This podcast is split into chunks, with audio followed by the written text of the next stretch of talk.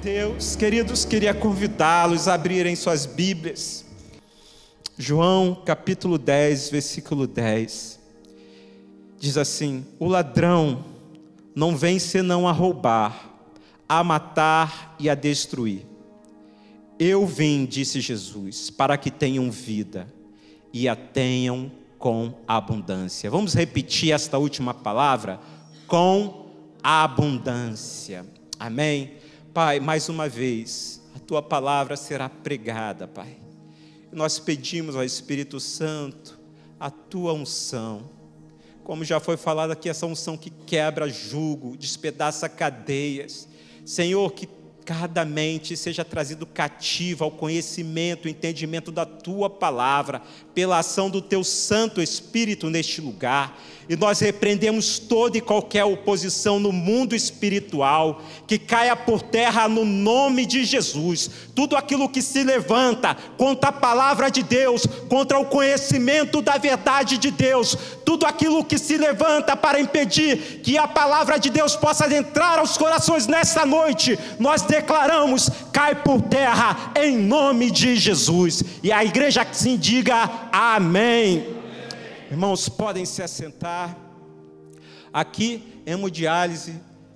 Talvez alguém aqui já tenha passado ou conheça alguém que já passou por isso, um tratamento muito difícil. Muitos não suportam. É um tratamento onde uma máquina faz a função dos rins da pessoa. Os rins ele tem a função de filtrar o sangue. Né? E quando a pessoa ela tem uma patologia renal, ela tem um problema renal que às vezes o rim não funciona perfeitamente, ou a pessoa até perde, ela cai então numa condição de que precisa que um aparelho, como esse está ali, faça essa função do rim. E qual é a função do rim? É fazer a purificação do sangue que corre no nosso corpo. Por isso é um tratamento que as pessoas que são submetidas a eles, elas têm um grande desgaste físico e até mesmo emocional. Né? Eu tenho uma prima, tinha uma prima, na verdade, que faleceu, infelizmente, por motivo dessa doença. Durante muitos anos, ela fez tratamento. E a solução humana para esse tipo de problema é o transplante de rins. Se a pessoa não fizer, ela não resiste muitos anos esse tipo de tratamento. Isso é para fins informativos, mas também vocês vão entender o porquê o conhecimento disso. Conforme a mensagem for pregando, eu gostaria que vocês mesmos estivessem fazendo um paralelo a respeito de algumas coisas que acontecem no mundo espiritual. Por isso, quando eu li essa passagem, é um contraste com essa situação. Vida abundante, uma pessoa que faz hemodiálise, dentro de um conceito físico e, e médico, ela não consegue ter uma vida abundante. Ela está presa a uma condição de servidão, a uma condição de tratamento. O homem, queridos, pecou no início, o pecado passou a fazer parte da natureza do homem. O pecado se tornou arma mais poderosa na mão do inimigo. Porque o pecado, ele foi passando desde Adão como se fosse um DNA, como se fosse uma doença que contagiou o ser humano. E todos pecaram e carecem da glória de Deus, da misericórdia de Deus. É o que está escrito em Romanos. E nós sabemos que o pecado, ele é algo tão terrível que ele vai matar matando a essência da natureza de Deus no homem. Ele está intrínseco dentro da nossa natureza, como sangue que corre em nossas veias e vai contaminando cada parte do nosso corpo, porque a função do sangue é coletar as impurezas de cada órgão e levar até o rim, como eu falei, que tem a função de filtrar. Quando o rim não faz isso, o sangue continua contaminado e ao invés de limpar os organismos, ele acaba contaminando os outros órgãos também. Muitas pessoas erroneamente culpam o diabo e dizem que a degradação espiritual, moral e social é do diabo. É claro que o diabo não é um ser bonzinho, não é um ser inofensivo, e todos nós sabemos disso. Lemos aqui no início do capítulo 10, versículos 10 de João. Ele veio para matar, roubar e destruir. E ele faz isso muito bem. Prova disso é o que nós vemos que acontece na humanidade. Desde que o diabo fez com que o homem caísse, a humanidade ela sofre por consequência das ações do diabo. Mas eu gostaria de chamar também a lembrança da autorresponsabilidade. O diabo ele não forçou Eva a comer do fruto. Pelo contrário, ele fez ofertas a ela. E algumas pessoas que até brincando dizem o seguinte, que o diabo chegou para Eva e falou assim: "Olha, Eva, come que você vai ter muita inteligência como Deus". Ah, não. Come, Eva, você vai ser uma mulher muito mais capaz, não sei. Come que emagrece, minha filha. Ah, é muita tentação. Sei que é uma forma hilária, mas o diabo ele sabe exatamente aquilo que toca e leva o seu coração a se inclinar. Porque ele é um ser astuto e sagaz. E a gente sabe que não foi essa historinha. A verdade é que ele deu a Eva a oportunidade, ou pelo menos o engano da oportunidade de ser alguém como Deus. E Eva caiu. Ela percebeu que ela entrou numa enrascada, assim como Adão também. E nos dias de hoje não continua sendo diferente. O diabo, ele faz as suas ofertas, mas a decisão de pecar ou não sempre vai ser do homem. Em 1 Pedro 5,8 diz que ele, nosso adversário, anda ao nosso derredor, bramando como leão, buscando a quem possa tragar.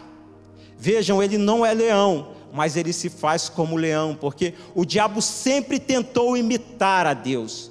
Inclusive, a causa da sua queda é porque ele queria ser como Deus, ou tomar para si a glória de Deus. E olha que ele não era qualquer um. E ele continua tentando de muitas formas até hoje. Por isso, nós devemos ter muito cuidado, porque a sua maior e mais eficiente arma é oferecer principalmente através do sistema deste mundo, a qual o diabo é Deus. E lá em 2 Coríntios 4, 4 fala que o Deus deste século cegou o entendimento das pessoas e tem cegado o entendimento de muitos dentro da igreja também. E ele sempre oferece ao homem muitas opções de pecado. Vejam, o diabo ele não pode obrigar você, mas ele, em sua astúcia, sagacidade, capacidade milenar de analisar o homem e ver as condições que cada um de nós temos de fraquezas e de inclinações para o mal ele oferece manjares, como era oferecido a Daniel lá na Babilônia. Aparentemente tão inofensivo, não é verdade? A não ser que se tenha um compromisso com Deus. As oportunidades, como por exemplo, uma mulher que se engraça para um de nós homens no shopping. E aí vem aquela coisa, pô, você é o cara, tá vendo?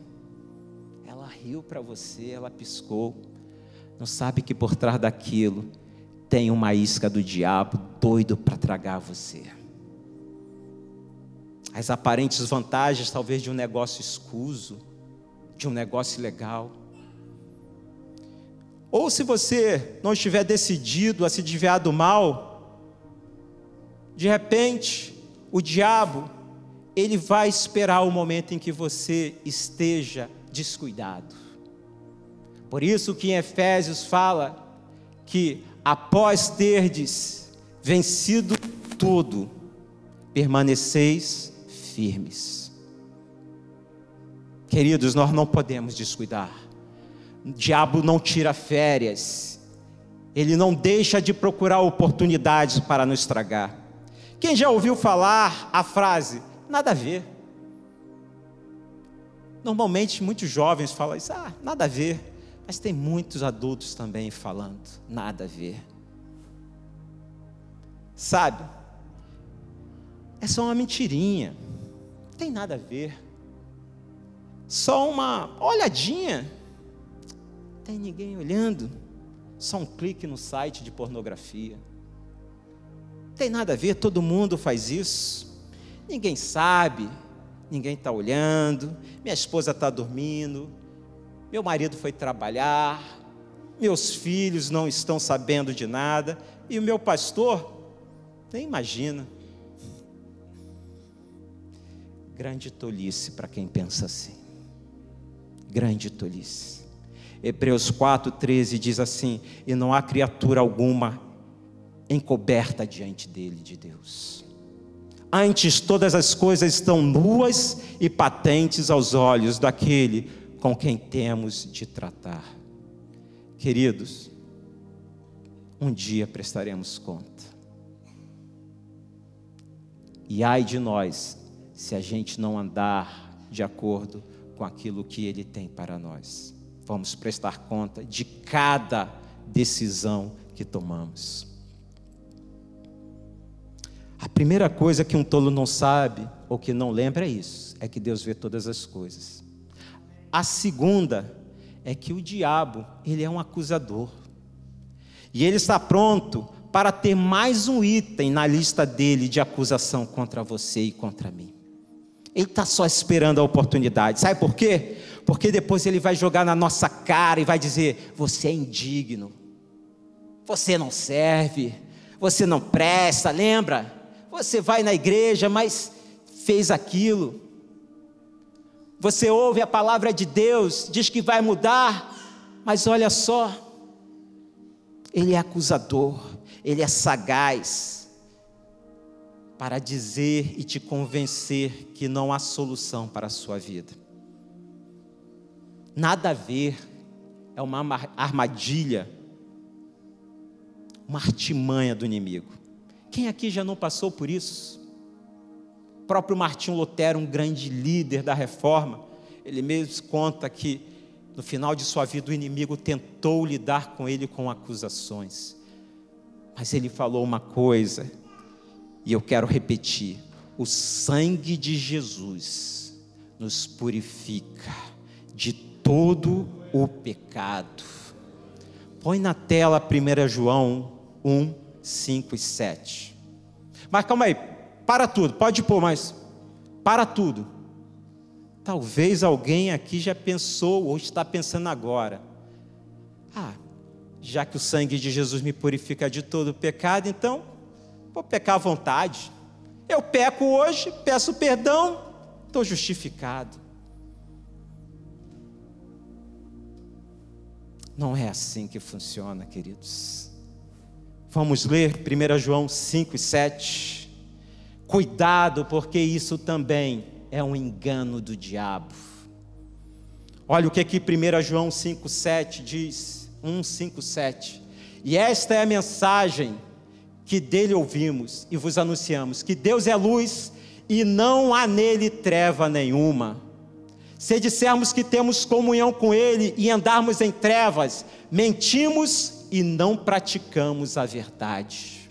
Mas se andarmos na luz, como ele na luz está, temos comunhão um com os outros, e o sangue de Jesus Cristo, seu Filho, nos purifica de todo Está escrito de alguns, de meia dúzia, de centenas, não, de todo o pecado.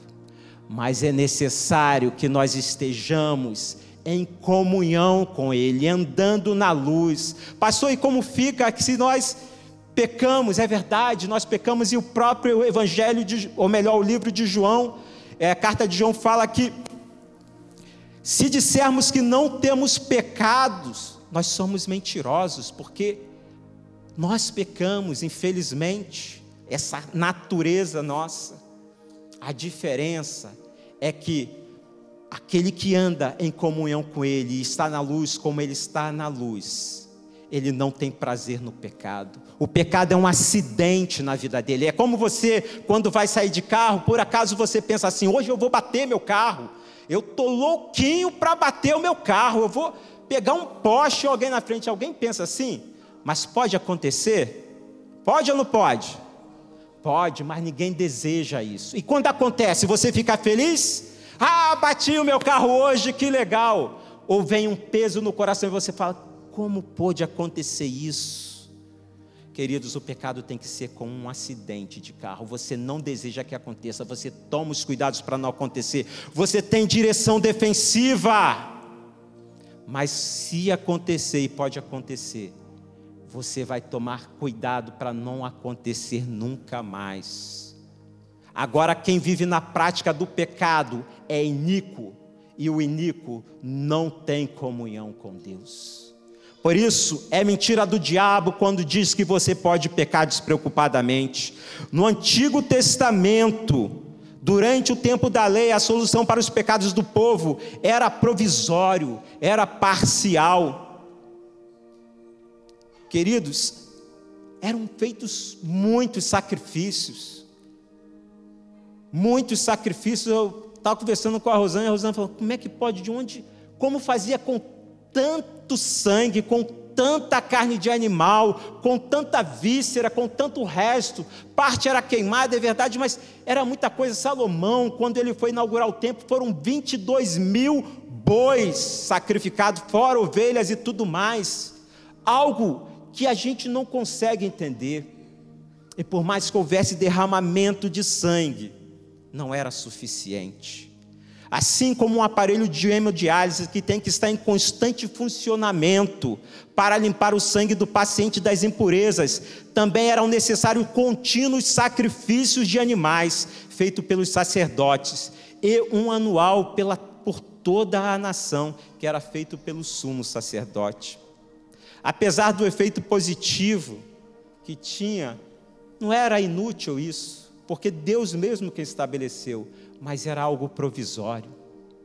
Deus pensava em algo muito melhor e maior através de Jesus Cristo. Mas até o próximo pecado, então eles teriam que procurar o que? Uma nova remissão de pecados através dos sacerdotes. Vocês já pensaram nisso? Eu nunca tinha pensado, mas eu parei para pensar enquanto preparava essa mensagem. Vinha no sacerdote, olha, eu pequei, quero oferecer aqui este animal como sacrifício pelo meu pecado e tudo mais oferecia, o sangue do animal era derramado, o sacerdote declarava que estava perdoado. Eu saía, quando passava pelo portão do templo, via aquele indivíduo que é indigesto, que me deve, eu falo aquele sem vergonha. Opa, pequei, tenho que voltar, voltar no sumo sacerdote com um novo sacrifício agora. Porque a palavra diz que se você não cumprisse uma vírgula da lei, você era culpado de toda a lei. A mulher, não lembro, não sei se, se mulher tinha acesso para oferecer o sacrifício, confesso, pastor. Mas imagina a mulher oferecendo sacrifício, saía ali do portão, quando virava a esquina, via a amiguinha, querida, que bom te encontrar aqui. Você lembra da fulana de tal? Olha, se separou. Também bem feito, merece. É uma broaca. Pecou. Tem que voltar ao sacerdote. Às vezes é no WhatsApp hoje em dia, né? É, não precisa nem encontrar na rua. Então as coisas aconteciam assim, imagina.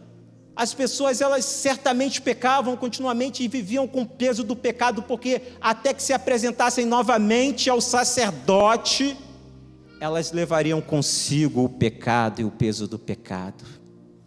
Isso era terrível. Se fosse fazer uma comparação com uma biblioteca, queridos, imaginem, talvez os jovens aqui, quem tem menos de 30 anos, não sabe o que é você ter que, ao estudar e fazer uma pesquisa no livro, você ter que ir numa biblioteca para encontrar o livro, porque não existia internet nem biblioteca virtual professor passava a lição, olha, vocês têm que pesquisar no livro tal. Ia lá quando eu era menor, minha mãe tinha que me levar à biblioteca. E aí, se eu não conseguisse esgotar todo o assunto naquele dia, teria que voltar outra vez. Aí, de repente, vem internet, biblioteca online. Hoje em dia, só não estuda quem não quer, só não lê quem não quer, porque o acesso é muito fácil e tem que ter cuidado com esse acesso porque as facilidades podem criar grandes problemas. Mas era assim. Hoje em dia, com Wi-Fi, e tem que ter Wi-Fi, você acessa qualquer biblioteca virtual, não é verdade? Onde você estiver, basta um clique e lá está. E ler Hebreus 10, de 1 a 2 puder projetar, porque todos nós lemos, porque tendo a lei a sombra dos bens futuros e não a imagem exata das coisas, nunca pelos mesmos sacrifícios que continuamente se oferecem cada ano, pode aperfeiçoar os que a eles se achegam. O próximo, por favor. De outra maneira, teriam deixado de se oferecer, porque purificados uma vez, os ministrantes nunca mais teriam consequência de pecado. Então aqui fala, era oferecido sacrifício, mas teriam que voltar outras vezes, porque se fossem perdoados de uma vez por toda, eles não precisariam retornar. Em Hebreus 9, 11 e 14 diz: Mas vindo Cristo, e essa aqui eu vou ler direto para ganharmos tempo, o sumo sacerdote dos bens futuros, por um maior e mais perfeito tabernáculo, não feito por mãos, isto é, não dessa criação, nem por sangue de bodes e bezerros, mas por seu próprio sangue, entrou uma vez no santuário, havendo efetuado uma eterna eterna redenção. Porque se o sangue dos touros e bodes e a cinza de uma novilha esparzida sobre os imundos os santifica, quanto à purificação da carne, quanto mais o sangue de Cristo, que pelo Espírito eterno se ofereceu a si mesmo, imaculado a Deus, purificará as vossas consciências das obras mortas para servirdes ao Deus vivo. Ainda Hebreus 4, 14 e 16 diz: Visto que temos um grande sumo sacerdote, Jesus, Filho de Deus, que penetrou nos céus, retenhamos firmemente a nossa confissão, porque não temos um sumo sacerdote que não possa compadecer-se das nossas fraquezas, porém, um que, como nós, em tudo foi tentado, mas sem pecado. Cheguemos, pois, com confiança ao trono da graça para que possamos alcançar misericórdia e achar graça a fim de sermos ajudados em tempo oportuno. Esse texto ele é tão claro, queridos, e é tão maravilhoso. Ele fala a nossa condição atual de justificação e como isso se dá através de um sacrifício superior, quando as coisas que antes eram feitas eram apenas sombras de algo excelente que Deus haveria de trazer através de Jesus Cristo. E tem pessoas que não têm tomado posse disso. Como pode? Não estou se referindo aqui à igreja porque eu creio que todos aqui têm consciência que o perdão de Deus está disponível e você não pode se abster disso. Mas estou dizendo para o mundo que quando é pregado a palavra de Deus, eles não reconhecem isto. Antes, para ter acesso ao perdão de Deus, era necessário passar pelos sacerdotes e oferecer sacrifícios. As pessoas não importassem onde estivesse, gente podia estar a 5 quilômetros, 10 quilômetros. Lembra da mulher samaritana falando, perguntando a respeito de adoração? Onde é que a gente deve adorar? Em Jerusalém? É no monte? Jesus Cristo traz um novo conceito de adoração também, e de perdão não é diferente. Não importasse onde as pessoas estivessem, elas tinham que ir até o sacerdote para que fosse feito sacrifício, e tantas vezes quanto fosse necessário, mas Jesus adentrou ao santo lugar. Quantos podem glorificar a Deus por isso? Quantos entendem que isso faz toda a diferença na sua vida? Quantos podem buscar do fundo do seu coração uma glória, uma exaltação ao nome do Senhor? Porque se não fosse por Jesus e você quisesse ter o perdão de Deus, na verdade, a salvação nem teria chegado até nós, estaria apenas com os judeus.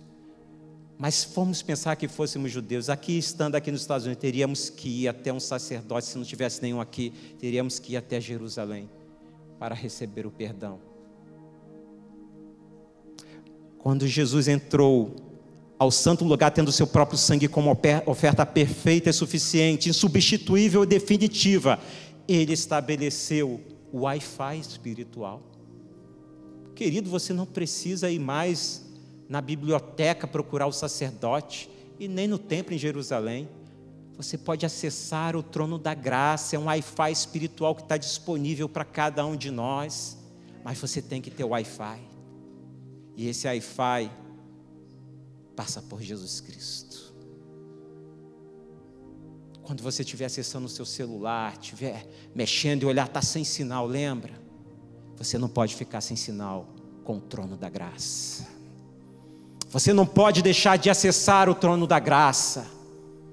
Porque se você deixar de acessar o trono da graça, você está perdido, eu estou perdido. Há uma condição para todo momento que Jesus Cristo, ao entrar no Santo dos Santos, o véu do templo, ele foi retirado e nós temos um livre acesso ao trono da graça e lá está aquele que é o nosso intercessor. Porque nós não sabemos como nos portar e nem como chegar, nem temos condições, mas o sangue de Jesus sobre nós, nos purificando de todo o pecado, nos dá condição de acessar este lugar. Somos privilegiados somos realmente privilegiados. Você não precisa e nem deve esperar estar diante de um homem para oferecer sacrifícios expiatórios por seus pecados. Jesus já o fez de forma superior. Ele, Jesus, ele é o mediador entre Deus e o homem. Ele é o sumo sacerdote perfeito. Ele é a nossa justiça, o nosso remidor, o nosso salvador, o nosso Senhor. Ele é o Cordeiro de Deus que tira o pecado de cada um de nós. Aleluia! Aleluia! Vejam, a solução para um paciente que tem sangue puro e faz hemodiálise é o transplante renal, ou seja, receber novos rins. Jesus transplantou em nós uma nova vida.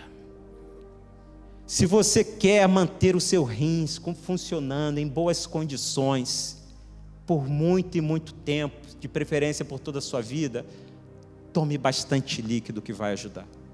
E o melhor líquido não é Coca-Cola, viu? É água.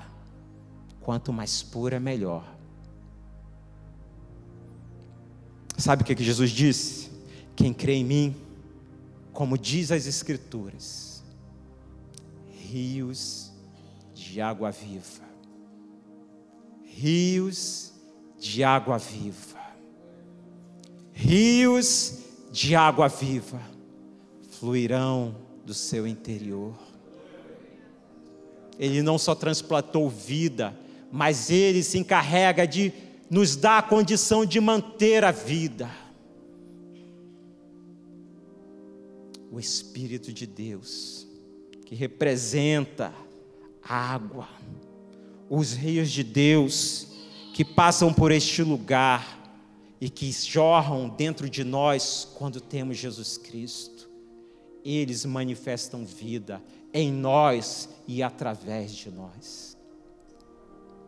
A fonte de águas vivas, queridos, está aqui. E há um rio que corre neste lugar. E se alguém quiser e precisa, você pode se purificar neste rio nesta noite. Você tem a condição de ter vida abundante fluindo dentro de você, de ter saúde espiritual, onde o seu sangue ele não tem impurezas, mas o sangue de Jesus que foi derramado por você, ele te purifica de todo o pecado. E ao transplantar uma nova vida em você, ele dá condição que o seu sangue continue correndo em suas veias, puro, limpo, através do Espírito Santo e da Sua palavra em nós. Igreja, estes somos nós. Senhor, nós queremos te agradecer, Pai. Que privilégio, Jesus. Que privilégio é esse. Como deve ter sido, Senhor, entrar no Santo dos Santos e dizer que a nova aliança estava estabelecida para cada um de nós. Como deve ter sido, Pai, ver o teu filho, após ter pagado alto preço, ter sido levantado pelo poder do Espírito Santo, ressuscitado daquela tumba, e depois adentrar aos céus em glória, majestade e poder. Dia nós veremos como tu és. Um dia nós entenderemos como o Senhor mesmo manifesta a nós, mas de uma forma completa. Uma forma que o Senhor, somente o Senhor, pode nos trazer de entendimento e compreensão. Mas nas nossas limitadas mentes, Pai, aquilo que o Senhor fala através da tua palavra já é suficiente para sabermos que em Ti nós somos justificados, purificados de todo pecado. Obrigado, Jesus. Nós glorificamos o Teu nome e a tua igreja te aplaude porque tu és digno de louvor. Aplauda o Senhor, queridos.